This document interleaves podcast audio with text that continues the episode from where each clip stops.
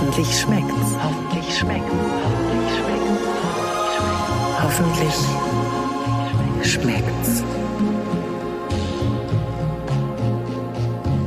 Hier sind Jörg Thaddeus und Katharina Theule. Guten Tag, lieber Jörg. Hallo Katharina. Wir waren ja fleißig beide. Du hast gebacken, ich habe gerührt. Ja, du hast, du hast gerührt. Ich bin sehr, sehr gespannt, ob das mit der Hollandaise gelungen ist tatsächlich. Ja. Ich habe heute etwas äh, gemacht, was äh, ich bisher noch nie gemacht habe, nämlich äh, auf Katharina gewartet. Und zwar habe ich ja so, so Hefeteile letztendlich gemacht, also Hefeschnecken mit äh, Aprikosen äh, Puddingfüllung. Mhm. Man könnte sagen, ich habe Puddingplätzchen gebacken. Und ich habe es noch nicht probiert. Es liegt jetzt hier vor mir. Und äh, das ist ja, sie sehen ganz gut aus, aber jetzt kommt natürlich die entscheidende Frage, wie gut ist es wirklich? Also ich habe ein Foto gesehen, gut aussehen tun sie tatsächlich. Und du bist jetzt dein eigener Testesser, oder was willst du mich vergackeiern? Leider ja. Es wird nichts anderes dabei rauskommen, als sie sind fantastisch. Natürlich. Sie sind mhm. wahrscheinlich unübertroffen. Können wir das jetzt schon mal, ich kann es jetzt schon mal aufschreiben. Pudding, Schnecken, unübertroffen, fantastisch, unübertroffen. galaktisch. Beste, beste Aprikosenschnecken ever. In the whole universe. So ist das. Dann möchtest du uns erst erzählen, was du da genau reingetan hast, oder möchtest du erst probieren? Nee, ich will natürlich erst den Hergang beschreiben äh, und dann das Ganze in einem Höhepunkt gipfeln lassen. Also ein Drama in drei Akten, ein positives so Drama mit Happy End. Naja, es ist tatsächlich, also wir haben darüber geredet, äh, Katharina, äh, Teige und vor allen Dingen Teige, die ausgerollt werden müssen und die ziehen müssen und so weiter, da wird mir normalerweise Blümerand zumute, weil ich mir denke, das kriegst du doch nicht hin, dann stellst du dich wieder doof an, dann klebt die ganze Arbeitsfläche und was nicht alles. Also Hefe ist ein Thema bei dir bisher gewesen. Ja, ist ja und jetzt habe ich das gestern dann gemacht. Ich habe äh, Milch und Butter auf leiser Flamme etwas anköcheln lassen, dann habe ich äh, Mehl verrührt mit der mit der Hefe, mit äh, Zucker, mit einem Ei. Äh, dann habe ich das anschließend alles zusammengebracht, habe das gehörig äh, geknetet und zwar mit den Händen und äh, und dann äh, tatsächlich gehen lassen, äh, ausgerollt äh, das dann mit ein mit einem also man kann ja Aprikosen konnte ich jetzt im Moment erstmal nur in Dosen kaufen das war auch ganz gut weil ich bräuchte diesen süßlichen Sud mhm. Und den habe ich, damit habe ich ein bisschen Puddingpulver glatt gestrichen, das Ganze mit äh, Milch und sündigerweise, sündigerweise Katharina mit Sahne, also ein Anteil Sahne, aufgekocht, äh, ver, verrührt, bis es fest wurde. Äh, dann das auf, dann habe ich meinen Hefeteig mit großem Entzücken zum allerersten Mal ausgerollt zu einem Rechteck, habe das bestrichen mit meinem Pudding und äh, anschließend die kleinen geschnittenen Aprikosenstücke oben aufgestreut. Dann habe ich es äh, von der an der Längsseite entlang auf aufgerollt und habe dann gedacht, siehst du Jörg, und da ist wieder das Problem, weil dann hatte ich offenbar zu viel Masse aufgetragen, dann bildete sich da so eine Wulst, dann dachte ich, der, der, der Teig reißt gleich auseinander, dann um die nächste Ecke sah ich gleich den enormen Wutanfall, den ich dann kriegen würde, aber äh, äh, ich habe da, hab das dann also immer so, so, ja, wahrscheinlich wenig fachmännisch immer wieder etwas ausgestrichen, dass, dass diese, diese Pudding-Welle äh, sich da nicht bildete. Also es hatte naja, ein bisschen was von einer Bastelstunde, so wie bei mir in den Maultaschen. Ja, äh, tatsächlich, aber aber am Ende muss man dieses Mal sagen und das ist das finde ich ganz tröstlich. Am Ende ist es gut gegangen und am Ende am Ende habe ich da habe ich diese diese diese lange Teigwurst, die sich dann ergibt in ungefähr zehn oder zwölf Stücke geschnitten, so die so ja was weiß ich vier Daumen breit sind, dass es nicht zu zu wuchtig ist und habe die dann in eine gefettete Auflaufform eingesetzt bei 200 Grad Ober-Unterhitze äh, ungefähr 30 Minuten ausgebacken, also bis die eine Bräune angenommen haben, die ich äh, die ich gut fand. Das klingt doch hervorragend. Ich frage mich jetzt nur, warum dein Hefeteig diesmal super aufgegangen ist und du sonst immer Probleme hattest. Ja, ähm, das wirst du und viele Leute, die gerne backen, werden das viel besser wissen als ich. Äh, man, äh, also ich, ich glaube, ich habe da schon mal einmal habe ich den Fehler gemacht, habe den Hefeteig in den Kühlschrank gestellt. Das soll man ja, glaube ich, nicht. Oder zumindest muss er dann da längere Zeit verweilen, wie mir das Internet gesagt hat. Und dann ging der aus irgendwelchen Gründen nicht. Meine Mutter sagte dann auch, naja, stand am falschen Ort und so. Also äh, und dieses Mal war das aber, er hatte war tatsächlich auf die, hatte sich um mindestens die Eigengröße nochmal vergrößert, als ich als ich den den Deckel geöffnet habe. So ich habe ihn in den Keller, in den Keller gestellt gestellt und so. Es war also alles in Ordnung. Ich mache immer ähm, oft, also meistens ist es ja so, dass Hefeteig an einem warmen Ort gehen muss. Und jetzt hat man nicht immer einen warmen Ort parat. Also ne, eine Heizung ist ja nicht das ganze Jahr über zum Beispiel an. Ich heize den Backofen immer auf 50 Grad vor. Wenn er 50 mhm. Grad erreicht hat, schalte ich ihn aus und stelle dann den Teig da rein. Er ist also in einem minimal gewärmten Ort und da kann er richtig schön aufgehen. Das ist ein kleiner Trick. Kannst du dir merken. Okay, okay. Aber es hat ja jetzt anscheinend auch so geklappt. Ist doch super. ja, ich äh, könnte ihn auch in den Heizungskeller stellen, aber dann nimmt das offenbar so eine leichte Ölnote an. Nein. Dann nimm, Nein. Lieber, dann nimm lieber den Backofen. So. Also du Ich habe jetzt gerade prob- ich gerade probiert und ich Ach, du bist fest, schon wieder dabei. Ach, Nee, ich Jörg. konnte nicht mehr, ich konnte nicht mehr widerstehen, aber ist, ich finde, es ist so ein bisschen trocken. Okay. Schade. Aber du, hallo, dein Text war anders. Galaktisch. Best of the whole universe. Fünf Sterne Deluxe. Ja, aber ist nicht so. Okay. Dann müssen wir eine Lösung finden. Du hast aber. ja, zum Beispiel, wie, wie, wäre das, wenn ich diese Schnecken mit Schokolade füllen würde? Ach nee, davon werden sie doch nicht saftiger. Und Schokolade mit Aprikose, das nimmt ja diesen leicht fruchtig Nein, nein. Ach Nein, so, du meinst keine nur. Aprikose, nur Schokolade. Ja, aber das ist ja dann was ganz anderes und das macht es auch jetzt nicht saftiger. Du könntest, das Einzige, was mir aufgefallen ist, als ich das Foto gesehen habe, ähm, die Oberfläche, du hast es nicht mit Milch eingepinselt oder so, ne? Nein, weil ich dachte, was soll das denn? Ja, das soll das. Ich meine, das macht den Teig nicht saftiger, aber das macht es ein bisschen glänzender und die Milch geht da ja auch rein. Also vielleicht wäre das noch ein Trick gewesen. Aber eigentlich, wenn du dich an die Angaben gehalten hast mit dem Puddinggedöns und so, müsste das eigentlich saftig sein. Oder hast du es zu lange im Ofen gelassen? Ich finde, es schmeckt einfach ein bisschen langweilig. Okay. Ich habe es nicht zu lange im Ofen gelassen, weil der, der, der Teig ist, ist, ist weich. Der ist jetzt nicht zu fest. Aber vielleicht habe ich zu wenig Puddingmasse, aber dann hätte ich es gar nicht mehr gewickelt gekriegt, wenn ich jetzt noch mehr Puddingmasse drauf gemacht hätte. Pass mal auf, wir machen das jetzt folgendermaßen. Wir verkaufen deine Röllchen jetzt trotzdem als 5 Sterne Deluxe Super Röllchen. Du gibst uns das Rezept, posten wir auf hoffentlich-schmeckt's.de und wir probieren das alle aus und versuchen eine Lösung zu finden.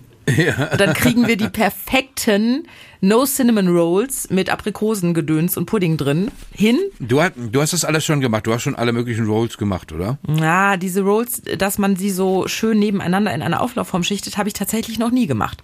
Aber ich habe Rosinenschnecken gemacht und so Zimtrollen, die ich nebeneinander aufs Backblech getan habe. Zimtschnecken habe ich schon tonnenweise gemacht in meinem Leben. Und, und die Aber- werden immer schön saftig, oder? Ich habe das Ja. schon mal eine gegessen, meine ich sogar. Ja, ich glaube auch. Aber die mache ich halt nie in so einer Auflaufform. Vielleicht muss noch so ein schönes Söschen über deine Rolle. Weißt du, also ich kenne Rezepte, wo so Buchteln wird es ja genannt, dann da rausgenommen werden aus der Auflaufform. Jeder kriegt dann einen so ein Röllchen auf den Teller und dann kommt da noch so eine schöne, weiß ich nicht, warme Vanillesoße oder sowas drüber. Aber, aber eine, eine, eine, Buchtel, eine Buchtel ist ja ein, ein Hefekipferl. Das ist ja ein richtiger, ist ja wie so ein Hefebrötchen bei Hm. mir schon, wie so ein süßes Brötchen. Und die Dinger sind ja jetzt hier wirklich so gemeint, dass du da nicht extra noch eine Soße drüber gießen sollst. Ach so. Vielleicht so ein, so ein äh, weil- ich ja, ich habe nebenher auch noch einen Thai-Curry gemacht. Das ist total gut gelungen. Na schön, wenigstens das. Das heißt, ich könnte jetzt anbieten, dass man meine leckeren Aprikosen so ein bisschen in Fischsoße dippt. oh Gott, ey. Das sind jetzt so zwei Kombinationen, ich glaube nein. Nein, ich das glaube, sollte nein. nicht sein. Fi- Fischsoße ist ja an sich schon eine Sache, mit der man äh, außerordentlich vorsichtig hantieren sollte nur. Ja, das stimmt. Um dich jetzt aber nochmal zu beruhigen zum Thema Hefeteig. Mir ist auch schon ein Hefeteig misslungen. Ich wollte das immer nicht glauben, aber meine Mutter hat das immer gesagt, dass manche Frauen ähm, oder ich weiß jetzt nicht, ob es nur Frauen sind oder Menschen im Allgemeinen, ähm, manche können einfach keinen keinen Hefeteig machen, weil die irgendwas Hormonelles haben und wenn die mit den Fingern den Teig kneten, sorgt das dafür, dass die Hefe nicht aufgeht. Und ich habe immer gesagt, ja, genau, Mama, was für ein Quatsch. Und dann hatte sie noch mal irgendwann erwähnt, dass es bei schwangeren Frauen wohl oft passiert. Und ich habe tatsächlich einmal, als ich äh, schwanger war, äh, Hefeteig gemacht. Der war platt wie eine Flunder. Also das Einzige, was aufgegangen war wie ein Hefekloß, war ich. So figurtechnisch, vor, ne, aufgrund von Schwangerschaft. Aber dieser Teig war platt wie eine Flunder. Er wollte nicht aufgehen. Also vielleicht stimmt das tatsächlich, dass manche Leute einfach keinen Hefeteig können. Ich bin ziemlich sicher, dass ich nicht schwanger bin. Ich habe zwar ein bisschen komische Gefühle und mir ist morgens leicht übel. Das kann aber auch am Rotwein liegen vorher. Aber aber äh, äh, ich hoffe nicht schwanger zu sein. Also äh, es wäre total schön. Ich habe echt aufgepasst. Nur geküsst. Ja, natürlich. Ja, Wie so. immer. So. Ey, Aber ich will Ja. diese, ich will diese, diese Röllchen nachmachen, weil eigentlich klingt das so super lecker. Ja, aber da- das ist natürlich, das ist natürlich dann der Demütigungsmoment, wenn ich jetzt hier mit meiner 4 Plus vom, vom Platz gehe und dann, dann kommt die Backstreberin und dann bumm, 1 Wür- Plus. ne, Würde dann- es dir ein dann- besseres Gefühl machen, wenn ich es lasse einfach? Nein, nein, ich möchte unbedingt sehen, wie das, also nein, nein, nein. Wie es bei mir. Vielleicht Äh, geht's ja auch bei mir schief. Könnerschaft, äh, Könnerschaft ist, steht immer über allem und äh, das ist ja, ich meine, wir machen diesen ganzen Podcast ja unter dem Vorbehalt, dass wir wissen, da sind Leute, die, die, ich weiß Männer und Frauen, die mit verbundenen Augen bessere solcher Röllchen machen. Aus irgendwelchen Gründen haben meine schwulen Freunde, die haben so einen wahnsinnigen Spaß an ihren Biskuitrollen, die sie aber, die sie aber auch bis zur Vollendung treiben. Das kann, ich weiß jetzt nicht, ob das eine Sache ist, aber es sind mehrere schwule Paare, die immer wenn sie kommen, bringen sie eine Biskuitrolle mit. Und die ist aber ein, einmal toller als die nächste, muss man auch sagen. Dann Also, pick doch mal das, das Pärchen mit den, mit den besten Biskuitrollen raus und dann lade dieses Pärchen doch mal zu uns in den Podcast ein und die können uns dann sagen, wie sie diese herrlichen Biskuitrollen machen. Die würde ich auch jetzt persönlich ganz gerne mal essen. Ja, wobei ich finde, diese, mir gefallen diese Röllchen besser als die Biskuitrolle, weil es auch leichter zu essen ist, weil man es gut mitgeben kann und so. Also ich, ich möchte jetzt erstmal auf dem Hefepfad bleiben, vor allen Dingen, solange ich nicht schwanger bin. Ja. Also das, das ist, dass ich Wollen so wir da- diese ich- Zeit nutzen? ja, genau. Dass ich nicht schon wieder schwanger bin. Ja, meine Güte. Wo du gerade bei den verbundenen Augen warst. Ich kann auch da dich noch mal ein bisschen beruhigen. Es gibt Menschen, die können mit verbundenen Augen Sauce Hollandaise machen. Ich gehöre nicht dazu. Ich krieg's auch nicht mit offenen Augen richtig gut hin. Ja, was, was geschah? Also, ich liebe ja Sauce Hollandaise und eigentlich bin ich ja Team deine Frau, ne, schön Tetrapack. Weil ich mich bisher einfach nicht rangetraut habe, Sauce Hollandaise selber zu machen. Du hast gesagt, du hast es zweimal versucht. Ergebnis war? Rührei. Ja, so. Und genau deswegen hatte ich mich bisher nicht rangetraut. Also habe ich gedacht, hole ich mir Rat von einem Experten. Und dann habe ich Frank Buchholz angerufen. Frank Buchholz ist, so wie du, in Dortmund geboren, aufgewachsen in, in Dortmund-Mengede, in Waltrop nachher noch. Der hat schon Kochbücher ohne Ende geschrieben, der betreibt das Bootshaus in Mainz, der kocht im Fernsehen, bei Lecker an Bord, im WDR-Fernsehen zum Beispiel. Und wenn Frank Buchholz kocht, ich sitze jedes Mal sabbernd vorm Fernseher. Also er macht großartige Gerichte. Und den Frank habe ich angerufen, weil ich habe gedacht, der kommt aus Westfalen, der weiß, wie man die Soße zu einem ordentlichen Spargel macht. Und der Frank hat mir dann erklärt, was ich brauche, um eine richtig gute Sauce Hollandaise zu machen. Also das Beste wäre eigentlich ein Thermostat zu haben, um die beiden Temperaturen, das heißt einmal diese Zabayone, sage ich jetzt mal, das ist äh, für die meisten einfacher zu verstehen, die ich aufschlage erstmal. Das ist eine Reduktion aus Weißwein, aus Weißweinessig, aus Pfefferkörnern, aus Knoblauch. Das lässt man schön aufkochen. Das passiert man ab und das schlägt man dann mit Eigelb auf. Ich sage jetzt mal ungefähr für vier Personen würde das eine Menge ge- ergeben. Und dazu brauche ich eine geklärte Butter. Und zwar würde ich sagen 250 Gramm einfach mal klären, eine gute deutsche Markenbutter. Klären heißt äh, das Wasser rauskochen, dann wird die so ein bisschen, äh, die Molke, die da drin ist, die wird dann so ein bisschen goldgelb. Dann sollte ich es zur Seite ziehen, durch ein Teesieb gießen und äh, das ist die Substanz, die in die aufgeschlagene Zabayone beziehungsweise Reduktion von der Hollandaise dann kommt. Tröpfchen für Tröpfchen und beide sollte ungefähr das gleiche von der Temperatur haben und ich sollte auch nicht über äh, 61 Grad beim Aufschlagen der Zabayone kommen, am besten auf dem Wasserbad. Man kann das aber auch, wenn man einen guten Herd hat, äh, auf dem Herd machen. Da muss man einfach nur immer zwischendurch den Topf zur Seite ziehen, dass es nicht zu viel Temperatur bekommt, das Ganze, weil dann habe ich nämlich das Problem, dass es Rührei ist. Das heißt, den Herd nicht auf volle Pulle stellen, sondern erstmal so auf mittlere eins, dass Hitze. ich mich erstmal, genau, auf eins erstmal stellen, dass ich einfach erstmal ein Gefühl kriege für die Temperatur. Das ist ja für die meisten Leute schwierig, in diesem unteren Bereich zu denken. Und wenn das so 55 Grad hat, dann ist es eigentlich schon fast perfekt. Okay, lass uns noch mal die Zutatenliste durchgehen. Du hast jetzt gesagt, so für eine Runde Spargelesser 250 Gramm Butter. Was braucht ja, man wir noch Deutschen alles? essen gerne Soße. Ne? Wir brauchen drei Eigelbe. Mhm. Dann brauchen wir, eine Viertel Liter ist zu viel, sag ich mal, 100 Milliliter Weißwein, zwei, drei gute Esslöffel Weißweinessig dazugeben, eine Knoblauchzehe ungeschält, klein schneiden, gestoßene Pfefferkörner, ungefähr so zehn Stück stoßen, reinschmeißen in den Topf, ein bisschen Estragon, ein bisschen Kerbel dazu, das kann beides ruhig getrocknete Kräuter können das ruhig sein. Idealerweise wäre frisch natürlich schöner.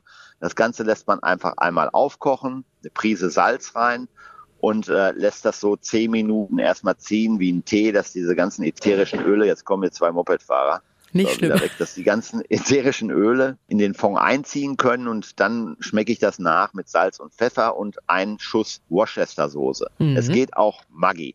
Es geht auch Sojasauce. Ja? Da sind wir wieder beim Thema Maggi. Ähnliche.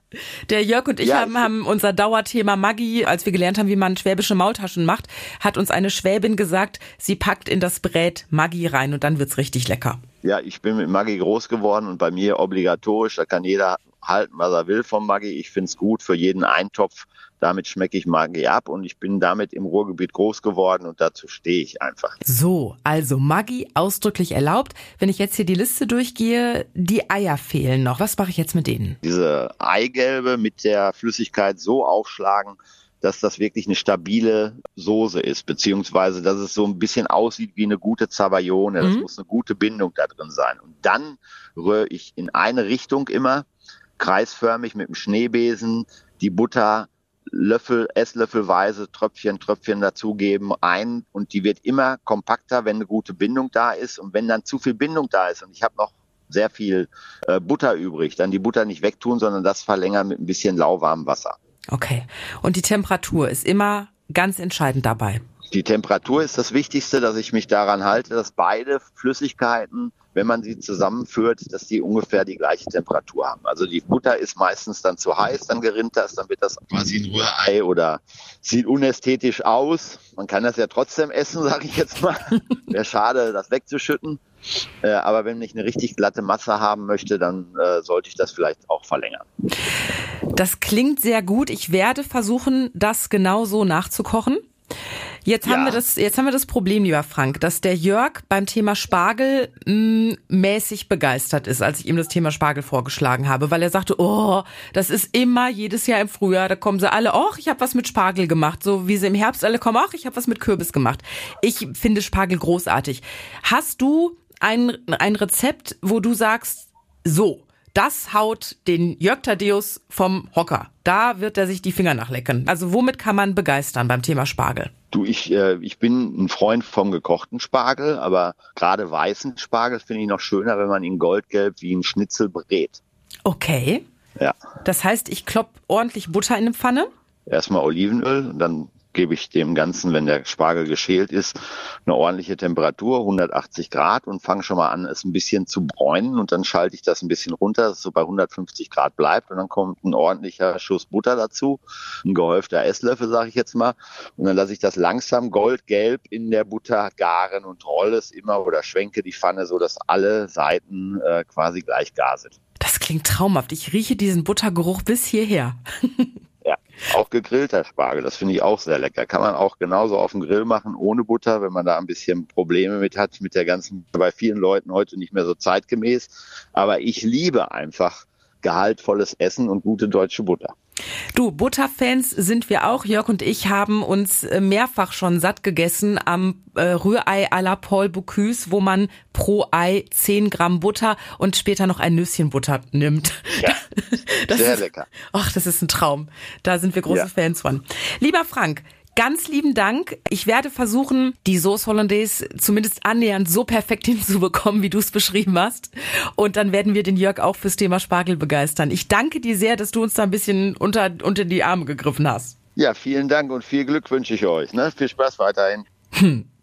Spargelschnitzel hat er vorgeschlagen, praktisch. Ja, aber was für ein reizender Mann, Frank Buchholz, muss man sagen. Wie toll, dass er Zeit äh, für uns hatte. Super. Und das, äh, diese, das, was er mit dem Braten gesagt hat, wie man das anbrät, äh, das finde ich äh, höchst interessant. Ich habe das auch schon mal probiert und ich habe, glaube ich, weil er hat das ja gesagt, äh, dass er in der Temperatur wechselt, das ähm, äh, habe ich so nicht, das habe ich falsch gemacht. Und deswegen ist das, glaube ich, nicht so gut geworden, wie er sich das verspricht. Aber, aber ganz toll, toller Mann.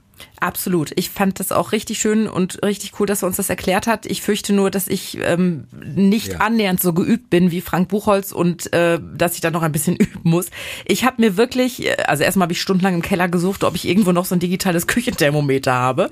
Ich habe es irgendwann gefunden und ich war dann wirklich zugange. Ich kam mir vor wie in so einer Profiküche mit tausend Schüsseln und dann habe ich erst diese Reduktion eben hier diese Weißwein Weißwein-Essig-Reduktion gemacht und habe dann die Butter geklärt und und das alles dann wirklich tr- tröpfchenweise da rein und geschlagen, geschlagen, geschlagen mit dem Schneebesen. Ich habe, glaube ich, einen entscheidenden Fehler gemacht. Ich habe die Reduktion nicht richtig einkochen lassen. Also es war noch zu viel Flüssigkeit da. Die Soße war am Ende zu flüssig. Ich glaube, ich habe aus Versehen ein bisschen zu viel Weißweinessig genommen. Die Soße war doch säuerlich. Ich habe das dann gegessen. Das war wirklich lecker. Aber das ist jetzt, also gegen die Tetrapack-Soße ankommt, kann ich von meiner Soße noch nicht behaupten. Ach, im Ernst, das hat dir auch nicht besser geschmeckt, würdest du sagen?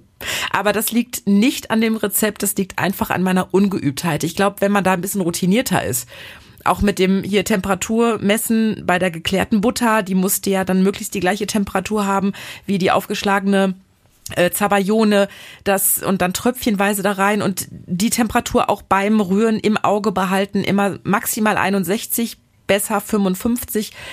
Hu, da, da brauchst du schon ein bisschen Übung. Ich glaube, wenn man das zwei, dreimal macht, und der Frank Buchholz ist da ja Routinier, wenn man das zwei, dreimal übt, dann kriegt man eine richtig gute Hollandaise hin und dann wirst du jede Tetrapack-Packung im Supermarkt stehen lassen. Aber w- du meinst, dass, dass dann einfach der Geschmack frischer ist? Weil ich habe mich auch, als ich seinerzeit gemacht habe, ich habe jetzt einfach mal angenommen, ja, das wird schon so toll sein.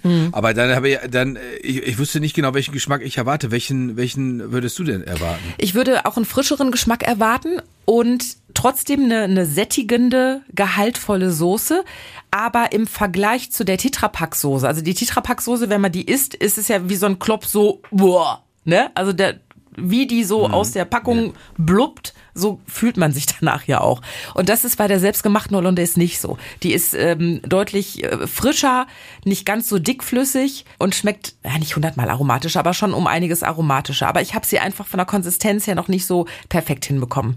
Ich hätte die Soße länger einkochen lassen sollen, die Reduktion. Aber du weißt jetzt besser Bescheid. Das ist doch, also das ist natürlich immer einschüchternd, ne? wenn dann sich tatsächlich jemand meldet, der, der, der es dann so kann, weil der, äh, ich habe nochmal äh, nachgelesen, der Frank Buchholz hat ja sogar auch im Tantris gelernt, also in München. Das ist, äh, das ist ja die Mutter aller Sterne-Restaurants in, in Deutschland gewesen, in den 70er Jahren von Eckhard Witzigmann äh, begründet. Ich durfte Eckhard Witzigmann mal im Tantris interviewen. Das war, das war wirklich, das war wirklich spektakulär. Vor allem, was dir daran gut gefallen hätte, Katharina. Er hat, äh, er hatte vorher gesagt, also ich habe vorher gesagt, ja, Herr Witzigmann, das war ja auch alles nicht so einfach und äh, früher, als sie gelernt haben und dieser raue Ton, weil Eckhard Witzigmann ist äh, in den 50er Jahren während seiner Ausbildung auch noch verhauen worden, wenn er was mit dem Teig falsch gemacht hat. Guck mal, das passiert dir nicht. Ich, ich habe keine geknallt gekriegt gestern. Das ist also das kann man schon mal so sagen. So. Äh, und dann äh, dann ist Eckhard Witzigmann dafür berühmt gewesen. Also andere Köche, die für ihn gearbeitet haben, die haben einerseits gesagt, warum dieser Mann so wahnsinnig liebenswürdig ist, und sie haben andererseits gesagt, äh, wie schlimm das ist, wenn man bei ihm, äh, wenn man bei ihm äh, Verdruss erzeugt oder wenn man bei ihm äh, tatsächlich abgemeldet ist oder er sauer auf einen ist. Es gab irgendeinen Koch, dem hat er nur noch Briefe geschrieben. Und dann hatte ich ihn schon darauf angesprochen. äh, Herr Witzigmann, das äh, so, Sie gelten ja als so zornmütig oder so so so so jähzornig auch, cholerisch womöglich mitunter. Das Ach, hast du nein, im nein. Interview gesagt. Das hätte ich mir Ja, nicht sicher, getraut. Habe ich, ihn, hab, hab ich ihn darauf angesprochen, also wie denn das so sei und so. Und dann äh, sagte er so, nein, also da würde jetzt ja auch nun wirklich immer viel übertrieben und da würden so viele Sachen gesagt. Und kurze Zeit später, so nach fünf oder sieben weitere Minuten in diesem Fernsehinterview, das wir geführt haben, äh, schob ein Mensch, der, der höchstwahrscheinlich so ein Auszubildender im, als, als Restaurantfachmann war, also als Kellner, der schob hinten so unbeholfen einen Servierwagen rum, dass die ganzen Bleche runterfielen. Äh, wir, wir, wir erschraken, mussten die Fernseher, die Fernsehaufzeichnung unterbrechen und witzig, man dreht sich sofort um. Er sagt, Was für ein blöder Idiot! Äh, äh, du, du hast Du hast, du hast gedacht, um Gottes Willen, nee, das stimmt. Äh, äh, der ist kein bisschen cholerisch. Nein, gar nicht. Dann kam noch, dann kam noch, weil er ist ja Österreicher, dann kam, dann kam noch so so Verwünschungen hinter, hinterher. Die, äh, das, ich meine, ich liebe das. Ich finde in diesen in diesen gepuderten Zeiten, wo Menschen sich, äh, wenn man ihnen sagt, das hast du nicht schön gemacht, gleich herabgewürdigt fühlen, da äh, ist das natürlich wunderbar. Ne? Also Ein Traum. Äh, nur, äh, aber nur heute leider nicht mehr vermittelbar. Nein, ich glaube, bei Frank Buchholz würde dir sowas nicht passieren. Frank Buchholz ist, glaube ich, äußerst verständnisvoll, wenn einem so eine Sauce Hollandaise nicht beim ersten, zweiten oder dritten Mal gelingt. Aber das ist auch eine ehrliche Haut, ist halt ein Robotkind, ne? Ja, ja, wobei. Und übrigens Mitglied deines Vereins auch, soll ich sagen. Oh, wie wunderbar. Ja. Aber äh, wo, wobei man dazu sagen muss, das täuscht natürlich oft. Ich war einmal bei einem Gemüsebrühe-Kochkurs äh, bei Henrik Otto. Du warst bei einem Gemüsebrühe-Kochkurs. Ja, weil, weil ja, du, du, du lachst. Ah, ey, du manchmal, lachst, weil, weil du, weil Jörg, du, weißt du. die, Ele die Elemente, man muss, man muss, die muss die elementaren Sache ernst nehmen. Und was hast ich du hab- letztes Wochenende gemacht? Ich war auf einem Gemüsebrühe-Kochkurs. Ja, aber ich habe hier so einen Typen neben an so einem Nachbartisch im Restaurant sitzen gehabt, der dann sagte, ja, den habe ich im Flötenunterricht kennengelernt. Und ich dachte, oh, Oh, ey, echt jetzt? Oh. Also, das war mir ein ganz klein bisschen zu wenig John Wayne, aber äh, aber Gemüsebrühe Kochkurs gehört in die ähnliche Kategorie. Nur es ist natürlich so, ich habe so viele langweilige Gemüsebrühen gemacht, wo ich das kann ich mir jetzt auch den Aufwand sparen können. Mit dem ganzen Gemüse ranschleppen, kleinschneiden, äh, Wasser dazu, mit dem Salz aufpassen und so, weil meine schmeckten langweilig. Und ich wusste, Henrik Otto, der kann es halt richtig, zwei Sterne, äh, Lorenz Adler ins Esszimmer. Mittlerweile hat er sich da verabschiedet zu, zum großen Jammer der, der Stadt Berlin, aber äh, er, er, das war einfach toll. Und, und der ist ein absolut moderater, sympathischer, sanfter Charakter, bis irgendwas nicht so läuft. Äh, denn die, diese Leute in den Küchen, die haben, die, das wissen wir ja beide, brauchen wir uns eigentlich nicht erzählen, unter was für einem Druck die stehen, dass das tatsächlich auch zwei Sterne Essen ist, was da äh, tatsächlich dann äh, die Küche verlässt. Und das, du merkst, warum die den mit Chef ansprechen. Weil er hatte einen Mann, hatte ganz, ganz sicherlich, wie ich heute weiß, bei den servierten Knödeln was falsch gemacht, schon in der, in der Anbahnung, weil er da alles Mögliche zusammengegossen hat, was nicht zusammengehört. Und dann, mhm. dann hatte Henrik Otto so einen ganz kalten Blick und sagte, hast du das so gelernt? Hast du das so gelernt? Und wenn man so dachte, uff. Bei dem, Bli dem Blick stelle ich mir so vor, dass der andere eigentlich dabei schon tot umfallen müsste, wenn Blicke töten ja, der, können. Der andere hat sich gewünscht, er möchte auch servierten Knödel lieber sein, aber nicht mehr Koch hm. in Henrik Ottos Küche bei Lorenz Adlers Esszimmer. Und ich hatte, ich hatte eine vergleichsweise einfache Aufgabe, nämlich einfach nur für so, so ein Brûlé, das heißt nicht Brûlé, wie heißt denn denn die Soufflé? Mhm. Für Schokoladensoufflé die Förmchen auszufetten das Na war gut, mein Das ist Job. jetzt eine Aufgabe, die ist machbar. Ja, aber selbst dabei habe ich noch aus Sicht des Chefs Henrik Otto Fehler gemacht. Wie kann man denn dabei Fehler machen? Weil du Ja, die aber Pinsel du- nicht richtig oder die Butter Nein, nicht äh, richtig ver verrührt hast. Zuerst machst du, habe ich das äh, mit der Hände gemacht, wie wir bei uns zu Hause sagen würden. Und äh, zum anderen äh, habe ich einfach nach so einem zweiten Förmchen gedacht, ah, ist doch egal, komm, hey, das, das merkt er doch, das, das merkt er doch nicht, wenn ich da nur so ein bisschen am Rand rumschmier. Hätte ich Und, jetzt aber auch äh, ein bisschen mehr Ehrgeiz von dir erwartet, Jörg. bei mir gibt's ganz schnell diese Tendenz, merkt doch keiner. Das ist, deswegen kann ich auch nicht in, in 20er-Gruppen Sport machen, weil ich bin hinten rechts in der Ecke und denkt, wie, wie sieht mich keiner? Ich mache nichts. Du hast hinten in der. Klasse auch immer ganz hinten in letzte Reihe gesessen wahrscheinlich, ne?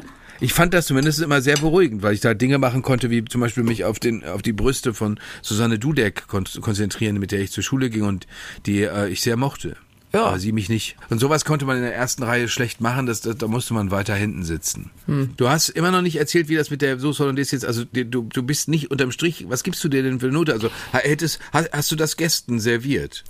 Ähm, äh, ich habe es meinem Mann serviert. Also von der Konsistenz her sagt er, war nicht ganz so, war einfach noch zu flüssig und ähm, ein bisschen zu sauer, ein bisschen zu viel Weißweinessig. Wenn ich wirklich Gäste erwartet hätte, ich hätte diese Soße mm, ich, ich weiß nicht, ob ich sie serviert hätte. Ich weiß nicht, ob ich sie hätte rausgehen lassen.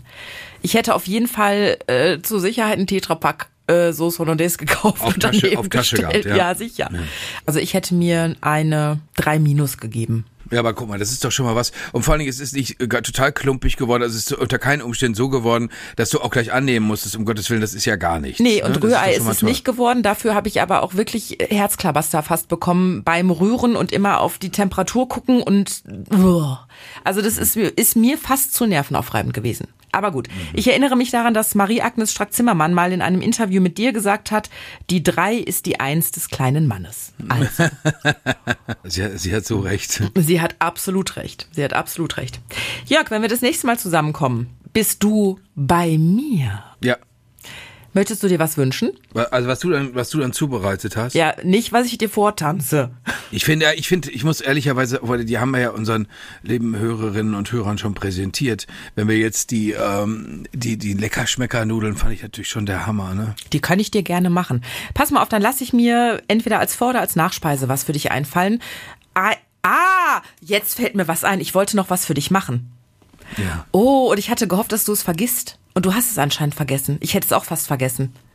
Okay, das mache ich. Lass uns gar nicht weiter darüber sprechen, das mache ich. Du bekommst die Leckerschmecker-Spaghetti. Möchtest du sie auch mit Garnelen haben? Natürlich, natürlich, sowieso. Ich mache dir die Leckerschmecker-Spaghetti und ich mache dir noch etwas, worauf du dich. Ich weiß noch nicht, ob du dich darauf freuen würdest. Ich verrate es noch nicht. ja, so ein leckerer Rosinenstrudel, darauf freue ich mich jetzt schon nicht. Das kann ich schon mal sagen. Magst du keine Rosinen? Nein. Kapern magst du auch nicht, richtig? Nein. Nein, nein, nein. Ganz entschieden nein. Dann lass dich überraschen. Das Rezept für deine, wie heißen diese Röllchen jetzt? Ich merke mir immer nur No Cinnamon Rolls. Die heißen Aprigeil-Röllchen. Apri-Geil-Röllchen. Weil sie einfach geil schmecken oder auch nicht. Kö könnten, theoretisch. Ja. Fotos und das Rezept findet ihr auf hoffentlich-schmeckt's.de. Da stelle ich euch auch das Rezept von Frank Buchholz, Sauce Hollandaise rein. Ihr probiert es gerne mal aus. Lasst euch Zeit. Übt ein bisschen, egal ob jetzt für die Sauce Hollandaise oder für die Röllchen von Jörg. Das wird richtig gut werden. Und beim nächsten Mal, Jörg, sehen wir beide uns in echt. In echt, wie schön. Und ich koche Wunderbar. für dich und ich freue mich jetzt schon wie Bolle. Ich mich auch. Bis dann, Katharina. Bis dann, lieber Jörg. Hoffentlich schmeckt's.